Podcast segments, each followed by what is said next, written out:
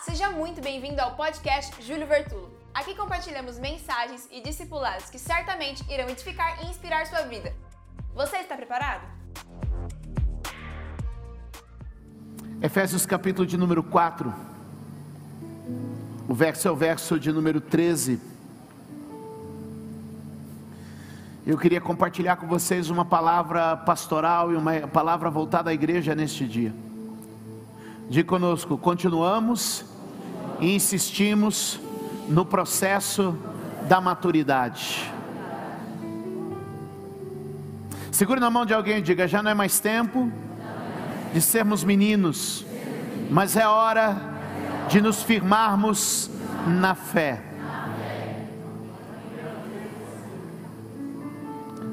Vamos ler com muita atenção os versos 13, 14 e 15 até que todos alcancemos a unidade da fé e do conhecimento do Filho de Deus, e cheguemos à maturidade, atingindo a medida da plenitude de Cristo. O propósito é que não sejamos mais como crianças, levados de um lado para o outro pelas ondas, nem jogados para cá e para lá, por todo o vento de doutrina e pela astúcia e esperteza de homens que induzem ao erro. Antes, seguindo a verdade em amor, cresçamos em tudo, naquele que é a cabeça, Cristo. Aleluia! Três expressões eu quero pontuar rapidamente nesse texto com vocês. Ouça. A primeira delas é cheguemos. Qual é a primeira? Cheguemos. Alcancemos. Vamos até lá. Até onde? A Bíblia está falando que é sair de um ponto e chegar ao outro. Diga comigo, processo. Levante a mão e diga o que Deus está fazendo. É parte de um processo. Que eu vim aqui hoje dizer o que Deus está fazendo na vida de algumas pessoas é parte de um processo. Esse processo nós temos chamado nos últimos dias de um processo de amadurecimento. E esse amadurecimento tem um propósito.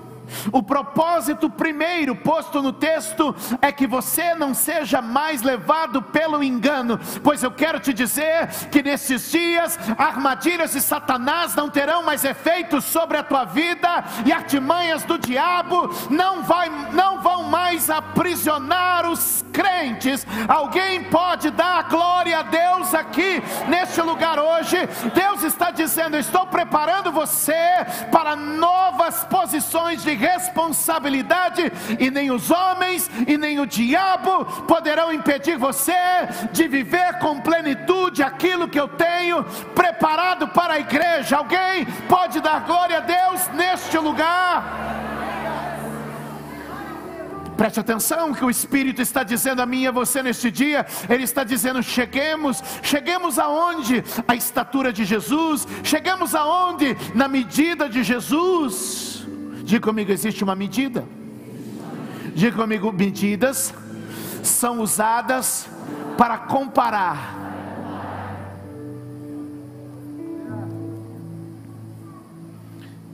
Eu sei que muitas vezes você quer correr de comparação, mas existem comparações que são saudáveis e que são necessárias. Como assim, pastor? Eu te explico quando você usa uma comparação como referência. Ela mostra onde você está, onde você estava e para onde você vai. Eu estava conversando essa semana com o pastor Marcos Salles, que esteve aqui na quarta-feira, e a gente estava falando sobre um pastor amigo nosso. E a gente fala que a gente termina os nossos cultos de domingo feliz, e a gente quer postar foto da nossa igreja assim, porque isso aqui Aí esse amigo nosso posta a foto da igreja dele. Aí a gente fica com vergonha e apaga a nossa. Aí dá aquele desespero e você fala assim: amanhã, segunda-feira, eu vou arrumar um carrinho de pipoca, vou vender pipoca, porque olha o que esse cara faz e olha o que eu faço. Mas e se as nossas comparações forem diferentes? E se em vez de usar a comparação com ele, dizer assim, e olhar para o que ele faz, dizer assim: ah, eu, eu não sei fazer. Mas e quando eu olhar para a comparação dele e dizer assim: Uau! Eu mandei os meus, o pessoal da arquitetura que está fazendo o projeto da igreja, diga, vá lá, passe o dia lá. E eu liguei para ele e falei: o seu engenheiro pode passar um dia com o meu pessoal? Eu não sou nada competitivo, deixa quieto. O que eu estou te dizendo é que muitas vezes a gente pode ser oprimido pelo sucesso de alguém, ou a gente pode tomar aquilo como uma medida de referência para a nossa vida.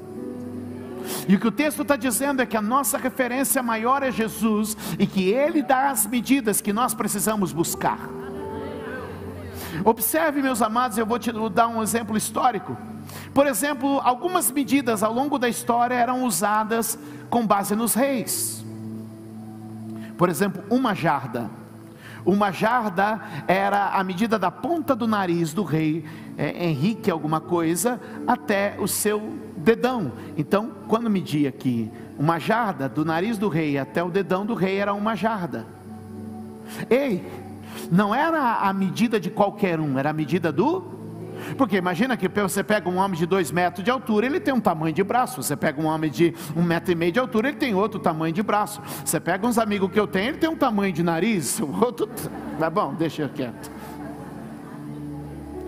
O que eu estou te dizendo é que não era a medida de qualquer um, era a medida do rei. Vou tentar te explicar. Uma outra medida que a gente conhece que é a polegada. A polegada era a medida aqui, ó, da, do polegar do rei. Dessa parte aqui, ó, da unha até a ponta, que é a ponta do dedo do rei. Isso era a polegada. Mas não era o dedão de qualquer um que servia, tinha que ser como referência o dedo do rei. Outras referências que a gente tinha para tempo no passado era a seguinte: no ano trigésimo do rei Fulano, ou no ano vigésimo do rei Ciclano. Não era a data de nascimento de qualquer um, a referência era o nascimento do o reino do rei. O que eu vim te dizer é que faz 2023 anos que um colocou uma marca, ele é a medida, o rei é a medida. Segure na mão de alguém e diga: o rei é a medida. Jesus é o perfeito que deve ser imitado. Quantos podem dizer amém? Dar um aplauso ao Rei dos Reis. Ele é a nossa medida. É por isso que o texto diz o seguinte. É por isso que o texto diz o seguinte: ele fala assim: olha, a fim de que conhecemos o conhecimento do Filho de Deus a fim de alcançarmos a estatura do Filho de Deus. Tem gente que acha muito complicado pregar nas cartas. Eu acho pregar nas cartas muito simples. Tá claro. Vocês vão conhecê-lo e vão ter ele como referência. É do tamanho dele que eu quero vocês. Diga comigo, Jesus é meu irmão mais velho. e eu estou copiando ele. É claro que quando eu falo de parecermos com Jesus, e esse é o desafio, toque o nome de alguém, digo: desafio é que nos próximos dias alguém te confunda com Jesus.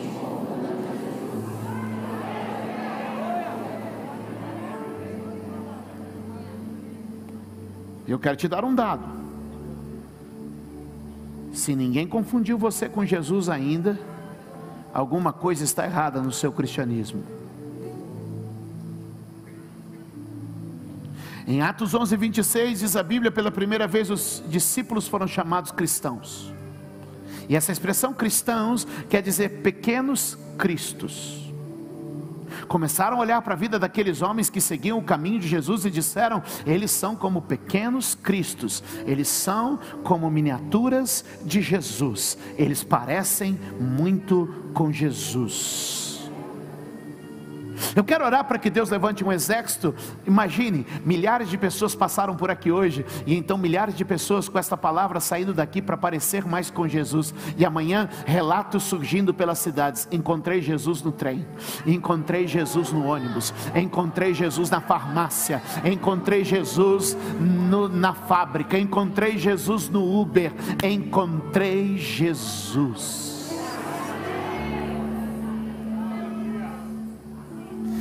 Eu sei que muitas vezes pode parecer desafiador ter Jesus como medida e então a gente dar um salto de onde estamos para onde Jesus está. tudo bem na igreja?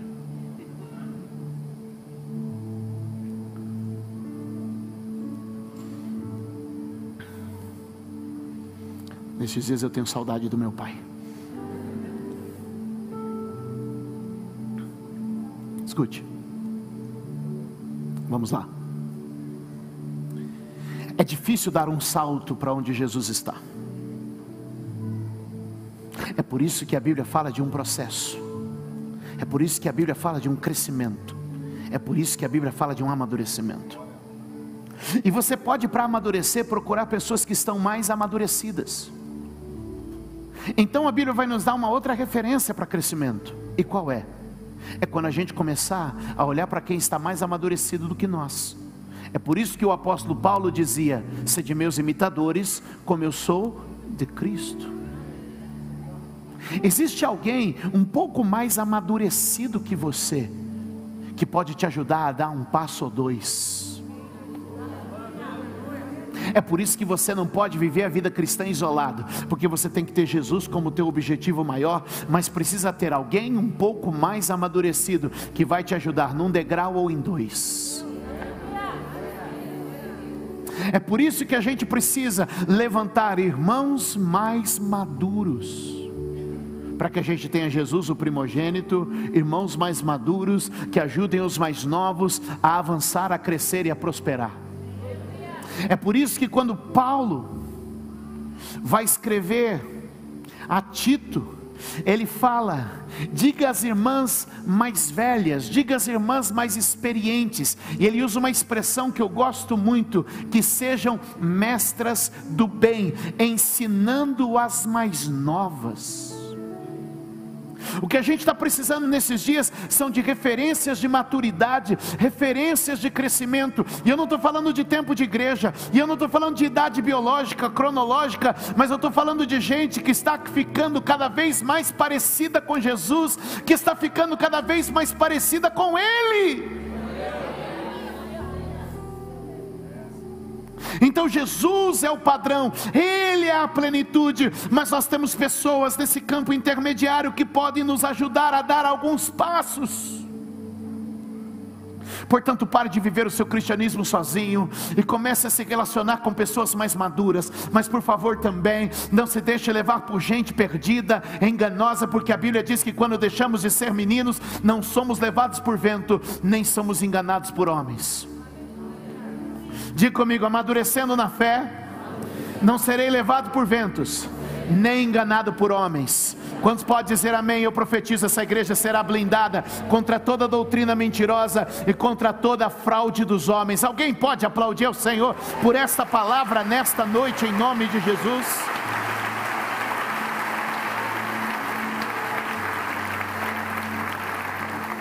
Olha o que a Bíblia diz: a Bíblia diz, meus amados, que então haverá uma medida plena, completa. Você tem Jesus como perfeito, você tem pessoas mais amadurecidas que podem ser uma referência, e isso está na igreja. Mas você também pode olhar, e isso eu tenho ensinado vocês nos últimos dias. Faça aquelas três perguntas importantes: onde eu estava, onde eu estou, onde eu estarei. Onde eu estava em janeiro de 2022? Onde eu estou em janeiro de 2023? É isso que vai marcar a sua progressão, o seu progresso, o seu progredir, o seu prosperar, o seu prosseguir. Diga comigo: prosseguir, prosseguir. progredir. De novo, repita comigo: prosseguir, prosseguir. progredir. Segure na mão de alguém e diga: prosseguir siga em frente, deixe as coisas do passado, esqueça a amargura, os traumas, vá em frente, prosseguir. Tem muita gente que não prossegue. Ai, pastor, lá nos anos 90 me traíram. Ai, pastor, lá em 2003, já faz 20 anos, irmão prossegue, prossegue, prossegue, prossegue, prossegue. Paulo disse: prosseguindo para frente, buscando o alvo. Nós estamos crescendo, não podemos mais ficar parados onde estávamos. Diga comigo, progredir. Põe a mão no nome de alguém diga: progredir. É ser melhor, fazer melhor. Diga, você está progredindo, não faz as coisas do mesmo jeito, nem é como era, você está avançando. Dá um aplauso para essa pessoa que está aí do teu lado, ela está progredindo.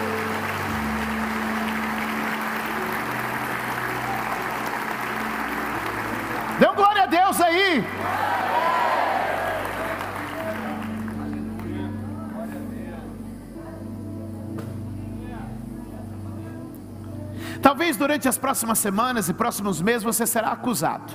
Ouve isso aí. Vão dizer para você: você mudou. O que, que vão dizer para você? Você mudou. E algumas pessoas vão falar: você mudou num tom de crítica.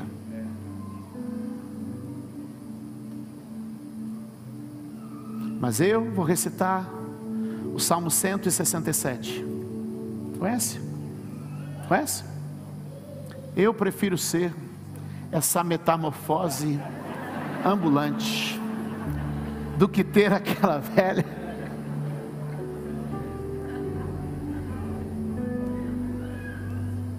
Ei!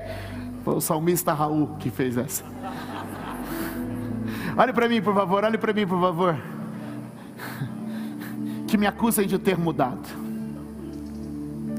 que me acusem de ter mudado, porque eu não vou permanecer onde estou, eu estou avançando para aquele que é o cabeça, eu estou avançando para aquele que é o Cristo, eu estou crescendo naquele que é o cabeça, Jesus de Nazaré. Diga comigo 2023, ano de amadurecer e de mudar. Alguém pode dizer amém, da glória a Deus aqui neste lugar. Alguém pode celebrar ao Senhor nesta casa, nesta noite.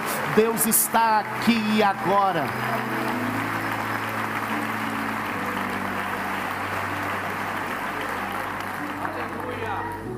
Tremendo, hein?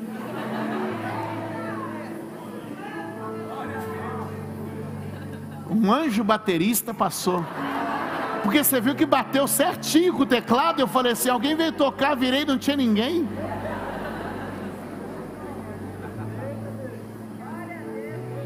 Um anjo baterista é um pouco demais, né, gente?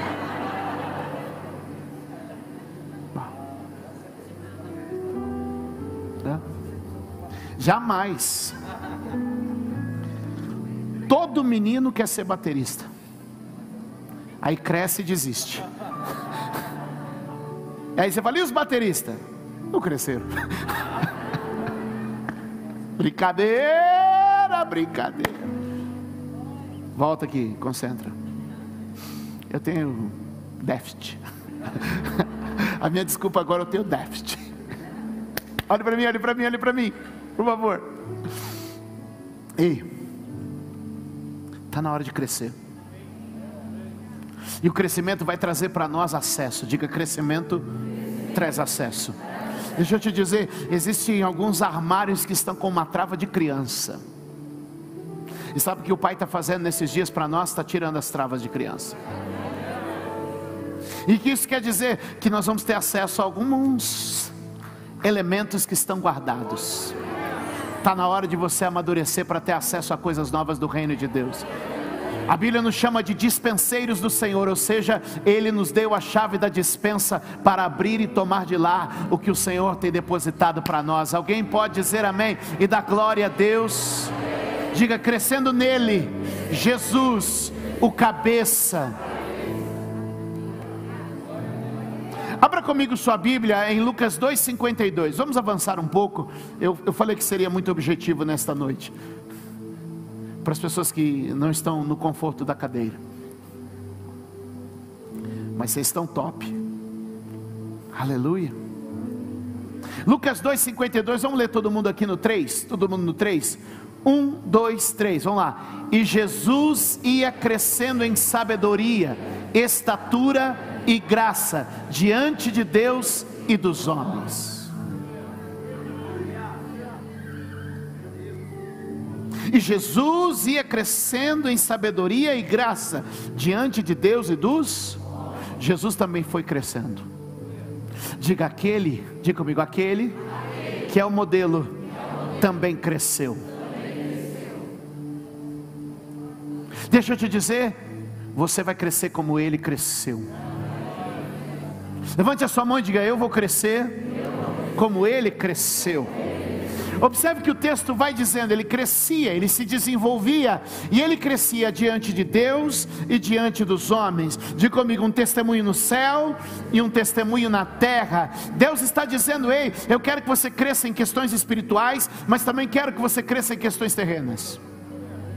Nossa, ninguém quer. Eu quero que você cresça em realidades do Espírito. Eu quero que você cresça para o céu, mas também quero que você cresça para a terra. A palavra nos tem ensinado a crescer para o céu e também a crescer para a terra. Por muito tempo a nossa mente ficou crescer só para o céu e nós esquecemos de crescer na terra. E agora nós vamos para um outro extremo. Tem muita gente crescendo só para a terra e esquecendo de crescer para o céu. E eu quero te dizer, nem um extremo, nem outro extremo. A gente está aqui no equilíbrio, crescendo para o céu e crescendo para a terra. Quantos podem dizer amém? Crescendo para o céu e crescendo para a terra. Crescendo nas coisas que vão nos levar para o céu, mas também crescendo nas coisas que vão dar bom testemunho na terra. Tem gente que cresceu muito na oração, mas não cresceu no trabalho. Tem gente que começou a crescer muito no trabalho, mas não cresceu na palavra. E o que eu estou te dizendo é crescendo nas coisas de Deus e crescendo nas coisas dos homens. Alguém pode dar um aplauso ao Senhor nesta noite, crescendo aqui e ali, crescendo aqui e ali, diante de Deus e diante dos homens. Dê glória a Deus nesta noite. Então nós precisamos começar um processo de crescimento. Desenvolvimento de quem somos. Alguém comigo nesta noite? E hoje pela manhã, enquanto eu orava, o Espírito Santo compartilhou comigo sete áreas onde nós vamos crescer neste ano de 2023. Diga comigo, primeiro, crescendo na fé. Anote isso. Algumas pessoas estão tomando nota disso estão colocando isso como um lembrete no seu dia crescendo na fé. O justo de Deus vive pela fé. Jesus disse a alguns dos seus discípulos, e não foi uma vez só: homens de pequena fé. É sinal que a fé precisa crescer. E crescer na fé, muitas vezes, é se colocar em situações de vulnerabilidade, onde você precisa da fé porque os teus recursos, o teu poder, a tua força são insuficientes. Só a fé pode te responder. Cresça na fé. A gente cresce na fé na meditação da palavra. Posso ouvir um amém? amém? Mas a gente vive a fé no exercício e na prática dela. O que algumas pessoas precisam nos próximos dias, eu quero liberar você, para que você viva através da sua fé, exercitando ela. A fé já foi comparada com um músculo. A fé já foi comparada com um músculo. E a musculatura tem uma questão.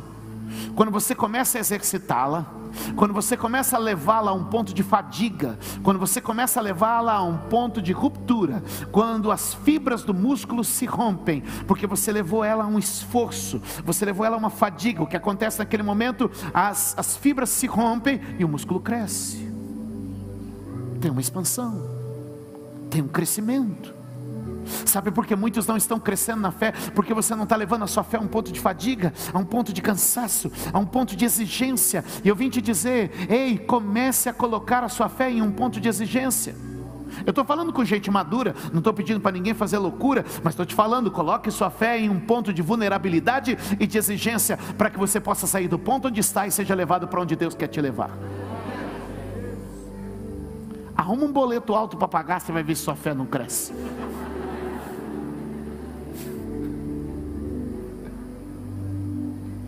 Nós precisamos começar a entrar em alguns desafios de vida que exijam em nós algum exercício, algum tipo de prática de fé.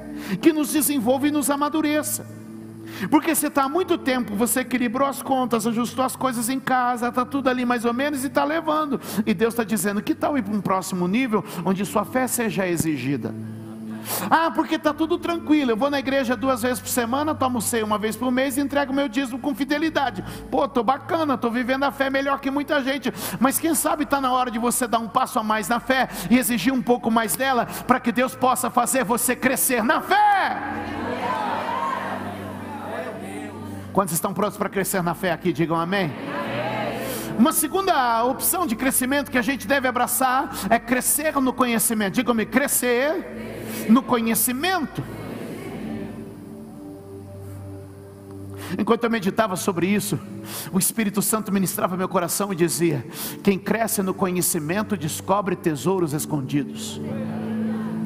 Quem cresce no conhecimento vive a verdadeira libertação, porque conhecereis a verdade, quem conhece a verdade é liberto por ela. Deus está te chamando hoje, ei, vai cavar um pouco mais para ter um pouco mais de conhecimento, vai ler, vai estudar, vai meditar, vai reservar um tempo pequeno, culto, estreito, mas comece no pouco e Deus vai te levar ao muito. O conhecimento vai trazer revelação na sua vida. Terceiro, cresça na comunhão. Diga-me, crescer na comunhão. Quem aqui quer crescer na comunhão? Levanta a mão. Olha para a pessoa que levantou a mão, ele é um candidato a pagar a janta para você hoje. O objetivo não é crescer na comunhão? Aí, pastor, sabe como é? Eu sou uma pessoa muito fechada.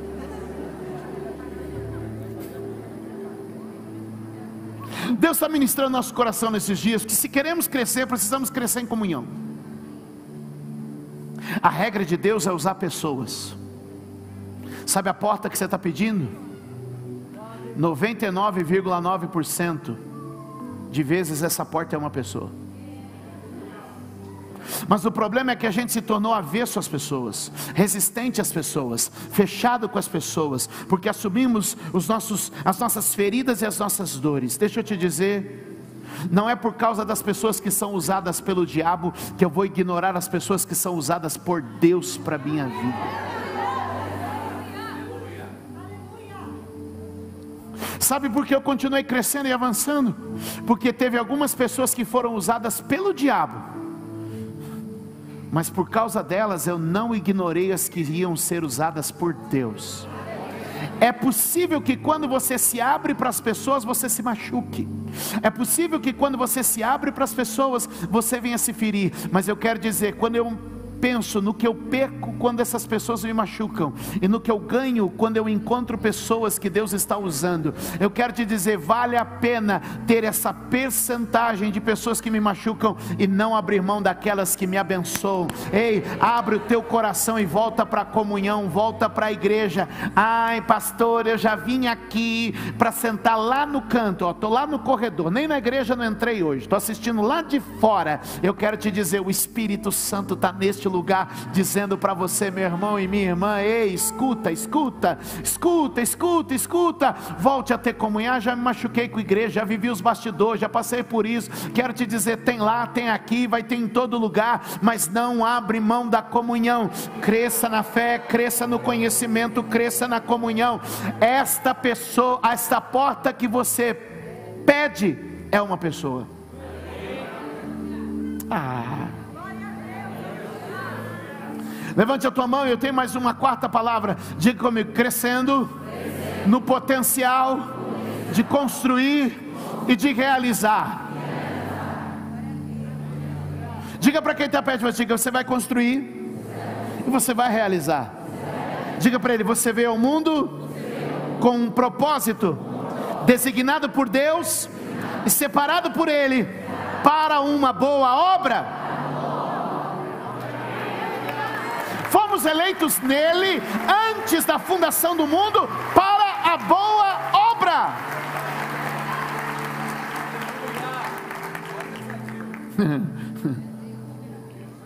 Tem gente que se gloria por ter alguns votos para síndico, para vereador. Eu sou o vereador do Rafo, do Badra E isso é ótimo. Deus abençoe o vereador do Rafa e do Badra. Ei, mas eu fui eleito. Onde e quando? Antes da fundação do mundo. Quantos votos você teve? Um. Quem votou em você? Deus. E porque ele votou em mim, fui eleito nele antes da fundação do mundo para toda boa obra. Ei, você tem uma capacidade de realizar. Põe a mão no ombro de quem está à frente e diga assim: Você tem capacidade de realizar. Libera o obreiro, o construtor, o realizador que tem dentro de você. Disseram que você não ia dar, disseram que você não ia conseguir, disseram que você não ia poder, e Deus está te dizendo: Ei, eu te chamei para uma boa obra. Ah.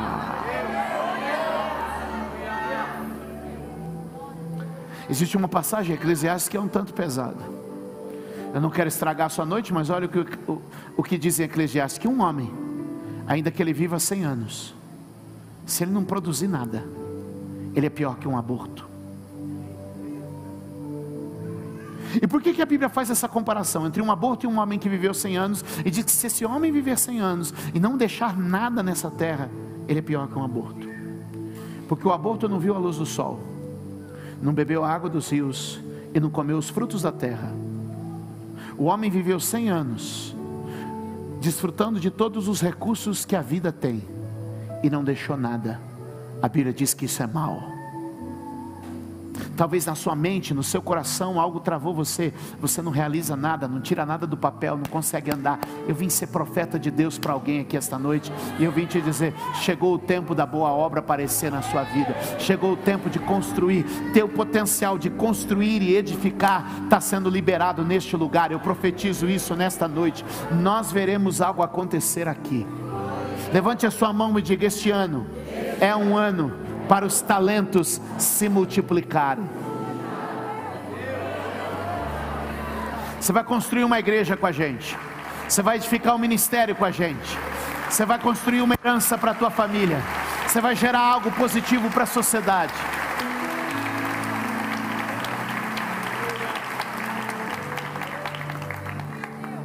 Essa semana alguém entrou na internet e diz assim: Onde está o Senhor na luta pelo país? Eu digo: Eu estou do púlpito da igreja e diante das câmeras todos os dias, levantando uma geração de brasileiro que não tem medo de trabalhar, que crê em Deus, que confia no Pai e que vai viver os recursos do reino eterno aqui na terra.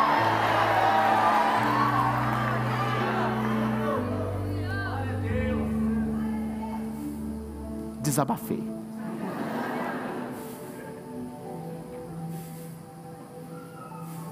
Onde estamos? Vamos para o quinto. Está na hora de acabar. Diga comigo, habilidade de batalha. Vire para alguém e diga: você vai crescer na habilidade de batalha. Olha aqui, aí. Não tem a opção vida sem batalha. Não sabe o que é? Eu estou ligando aí na operadora do céu.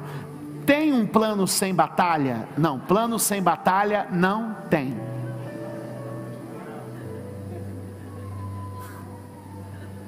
Não tem nenhum plano batalha zero? Não, plano sem batalha não tem vida sem batalha. Então deixa eu te dizer, olha aqui para mim, a Bíblia diz: luta contra principados e potestades. O diabo, seu adversário, seu inimigo anda ao derredor. A Bíblia fala que nós lutamos os bons combates de Cristo. Agora olhe para mim. Se não tem a opção vida sem batalha, então é melhor aprender a batalhar. Se não existe opção vida sem batalha, então vão ficar melhor na arte da guerra.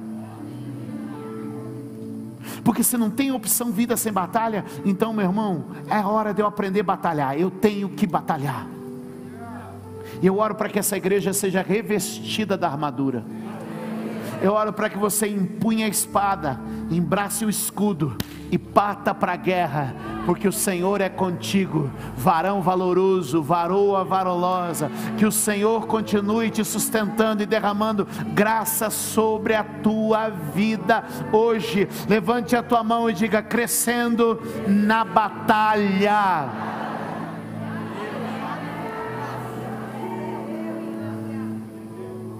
Quem está comigo? Sexto, quase acabando. Diga crescer no critério da santidade.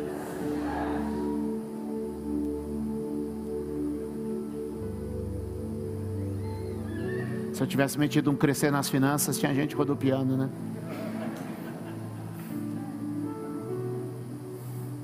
Crescer nos critérios de santidade. Diga comigo algumas coisas que eu tolerei no passado, não tolero mais. Charles Spurgeon disse: o que uma geração tolera, a outra normaliza. O que vocês estão tolerando hoje, os filhos de vocês chamarão de normal.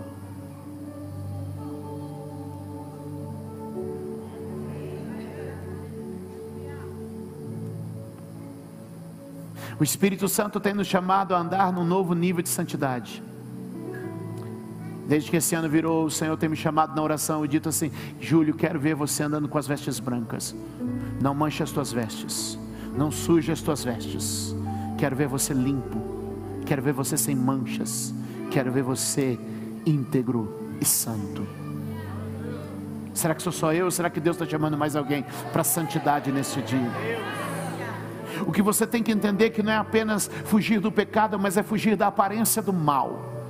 O que você tem que entender é que muitas vezes nós não estamos pecando diretamente, mas estamos abraçando a aparência do mal, o que pode liberar gatilhos à nossa volta para gerar pecado. Ai, pastor, o quanto eu posso beber para não ser pecado? Ai, pastor, o que, que eu posso assistir que não é pecado? O problema é que a gente quer andar na linha do quase pecado. Me diz até onde não é pecado que eu vou até a beiradinha, porque eu gosto de namorar com as coisas que estão do lado de lá. Segure na mão de alguém e diga: cuidado com a linha do quase pecado. Muitas vezes nós estamos caminhando nessa busca do quase pecado, nós vamos até a linha, nós queremos ir até a linha, até onde é pecado. Pastor, quantas taças de vinho não é pecado? Pastor, pastor, é, é, é, até onde? É, é, se eu não embriagar, tá bom, né? Se eu não embriagar, tá bom. Mas eu pergunto, até onde você diz que está consciente? Até onde você diz que está sóbrio? Quando você cruza esta linha? Vou falar algo que pode soar polêmico para algumas pessoas, de um lado e de outro. E talvez eu apanhe dos dois lados amanhã na internet. Beber vinho é pecado? Não. A Bíblia não condena. Condena? Aí você pergunta: e o senhor vai beber? Não. Porque, embora não seja pecado, eu não vou deixar um gatilho que pode tocar o meu filho, a minha filha, a minha volta.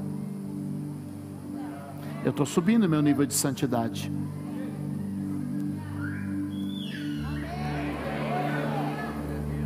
Estou condenando alguém? Estou dizendo que é pecado que a Bíblia diz que não é pecado? Mas às vezes, meu irmão, você não está assistindo pornografia, mas está assistindo aquela quase pornografia.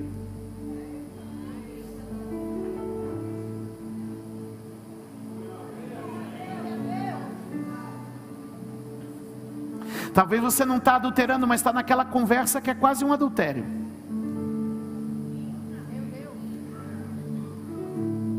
Porque muitas vezes nós estamos rebaixando o nosso nível de santidade. Deus está dizendo, ei, eu quero elevar o nível da santidade. Eu quero que você chegue, que seja aquela pessoa que quando chega na roda as pessoas mudam o linguajar. Porque você é chato não, porque a tua santidade carrega Deus. Porque a gente não vai constranger as pessoas pela chatice, a gente vai constranger as pessoas pela santidade.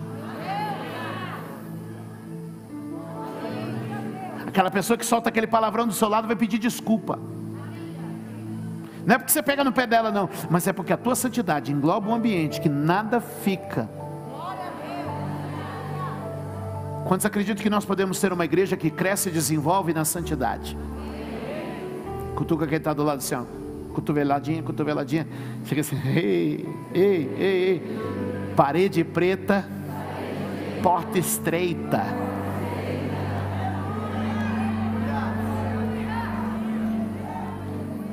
Tu vai lá na igreja da parede preta?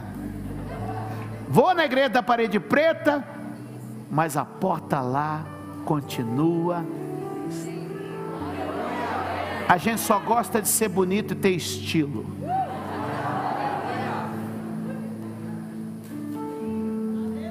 Diga glória.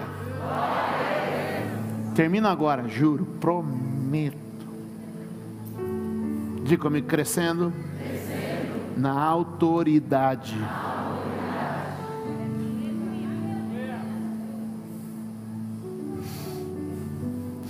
A Bíblia diz que houve um homem chamado Elias, e que esse Elias tinha as mesmas fraquezas que eu e você, as mesmas paixões que eu e você. Mas a Bíblia diz que esse homem orou. A Bíblia diz que esse homem orou. Ele estava tão cheio de autoridade que o céu reteve a chuva. E depois ele orou de novo e ele estava tão cheio de autoridade que o céu liberou a chuva. Sabe o que eu aprendo nisso? Que quanto mais a gente cresce na oração, mais a gente cresce na autoridade. E esse é um ano em que Deus vai levantar você na oração e vai crescer a autoridade. Você vai pôr a mão sobre enfermos e eles serão curados. Você vai orar e pessoas vão ser libertas. Você vai liberar palavras e haverá um poder profético na sua vida. O que eu estou te dizendo é que nesses dias nós estamos prontos para viver um crescimento e um amadurecimento extraordinário. Não significa que estamos perfeitos, mas significa que estamos caminhando para lá. Talvez a perfeição seja uma palavra que incomode você, mas a Bíblia diz: sede perfeito, como perfeito é o vosso Pai. Maturidade no reino é aperfeiçoamento. E o aperfeiçoamento dos santos é dado pelo ministério da igreja. E eu creio, você está aqui no primeiro domingo de ceia do ano de 2023. E alguém disse: por que, você vai na igreja? Porque no ministério da igreja se dá o aperfeiçoamento dos santos. Deus te colocou neste lugar para ser aperfeiçoado. Eu não vim te prometer A, B ou C. Eu só vim te dizer: amadurece que a chave da dispensa vem para tua mão. Porque na maturidade tem o acesso a tudo o que precisamos. Você pode ficar de pé.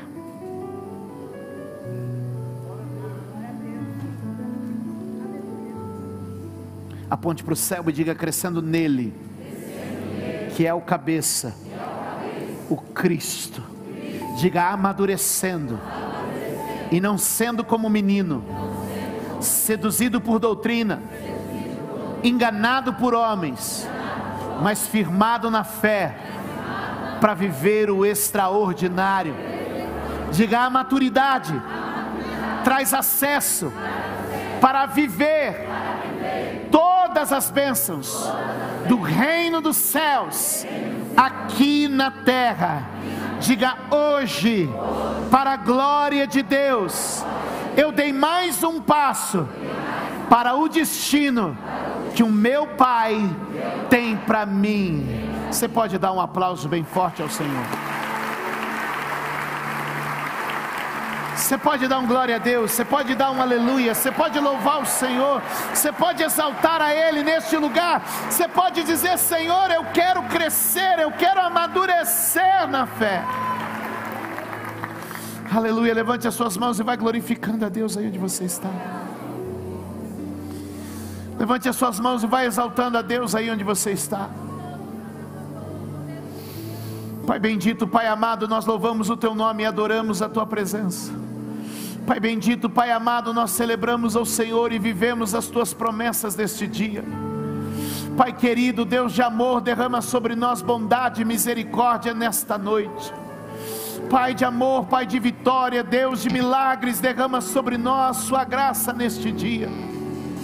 Senhor, nós levantamos a nossa oração neste dia, e nós levantamos a nossa fé neste dia, e nós cremos no derramar do Teu poder neste dia, e nós oramos nesta casa, nesta noite, neste dia, Senhor, sabendo que o Senhor tem levantado uma igreja madura e uma igreja que crê e confia no Senhor.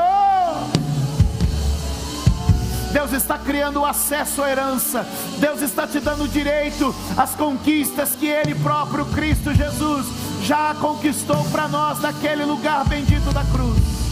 Senhor, nós oramos neste dia.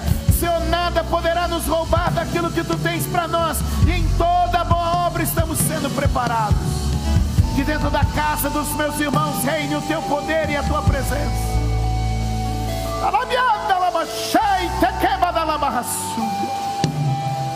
Crescendo nas coisas da terra e crescendo nas coisas do céu contemplando ambas sem perder nenhuma. Dê a mão à pessoa que está ao seu lado, diga eu creio. Levante a mão do seu irmão e diga eu creio. Que o Senhor neste dia nos deu vitória em todas as coisas e nos faz vitoriosos para amadurecer ao longo do processo. Quantos podem dizer amém e dar um aplauso bem forte ao Senhor neste lugar? Obrigada por ouvir mais uma mensagem. Deus abençoe sua vida.